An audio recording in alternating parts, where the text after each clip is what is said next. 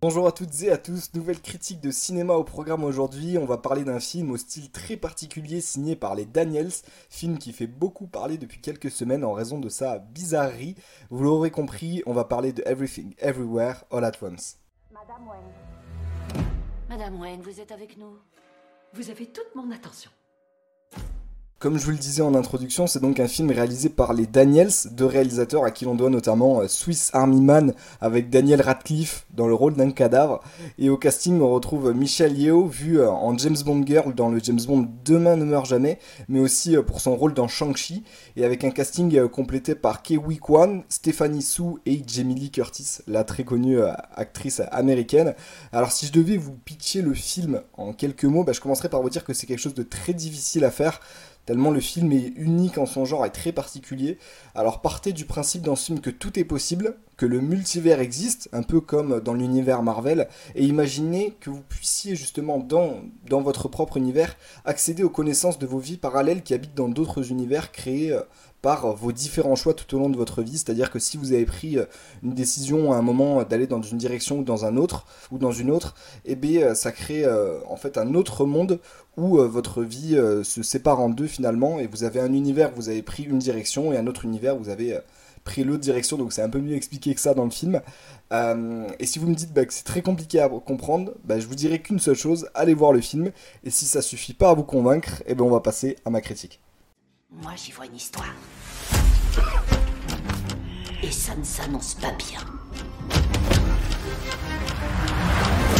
Ça ne s'annonce pas bien du tout. Alors, si je devais commencer par les points positifs de ce film, bah, ils sont très nombreux. Ce film est tout simplement génial et très réussi pour moi en tout point. Euh, du scénario qui est très complexe mais vraiment riche en détails et on s'y perd pas forcément. Euh, l'intrigue est très intéressante et ça mélange très bien l'action, l'humour, mais aussi des belles scènes de dialogue et beaucoup d'émotions. Et justement, ça nous fait passer par toutes les, émotions. Euh, voilà, donc on a un mélange vraiment très réussi de tout ce qui peut être, tous les styles qui font le, cinéma pour moi, euh, et une réalisation qui est très réussie, très particulière, mais qui arrive quand même euh, à, nous, retransmettre très bien la, complexité du film. Euh, et à nous faire comprendre ce dont on a besoin pour, pour continuer l'intrigue. Alors même si au début tout n'est pas très limpide, et bien finalement tout ce qui est réalisation et histoire très bien écrite parce que c'est un sujet, bah, vous avez pu le comprendre, je pense, soit en, voyant le film, euh, soit en, écoutant un peu euh, comment j'essayais de vous, vous pitcher le film. Bah, c'est très compliqué, euh, le principe de base, mais c'est très bien expliqué. Et en même temps, il faut accepter des fois un peu de pas tout comprendre. Et moi, c'est quelque chose que j'adore dans les films. Donc de ce côté-là, vraiment, un film qui est extrêmement réussi. Et si je devais parler des points négatifs, je dirais simplement, bah, c'est un style un, petit peu particulier. Si vous avez vu Swiss Army Man avec Daniel Radcliffe, bah, vous connaissez sûrement un peu ces réalisateurs. Euh, et c'est un style qui va peut-être pas forcément plaire à tout le monde. Mais même si vous êtes perdu dans le film, euh, persévérez parce que c'est vraiment un film qui vaut le coup. Euh, donc voilà, je vous recommande très fortement d'aller le voir. Je ne suis pas ton mari. Je suis une version de lui dans un autre univers. Et je suis ici parce qu'on a besoin de toi, Evelyne. Je suis très occupée aujourd'hui. J'ai pas le temps pour ces bêtises. Pour ce qui est de l'anecdote du film, je ne sais pas si vous saviez, mais à la base, les réalisateurs que sont euh, Daniel, les Daniels, donc euh, Daniel Kwan et Daniel Scheiner, ne travaillaient pas que dans le cinéma et dans la réalisation de films, mais ont aussi réalisé des clips musicaux comme euh, Turn Down for What de DJ Snake. Donc on peut dire qu'ils en ont fait quand même pas mal du chemin depuis. Mais on retrouve quand même la, la patte un peu bizarre qui fait leur film.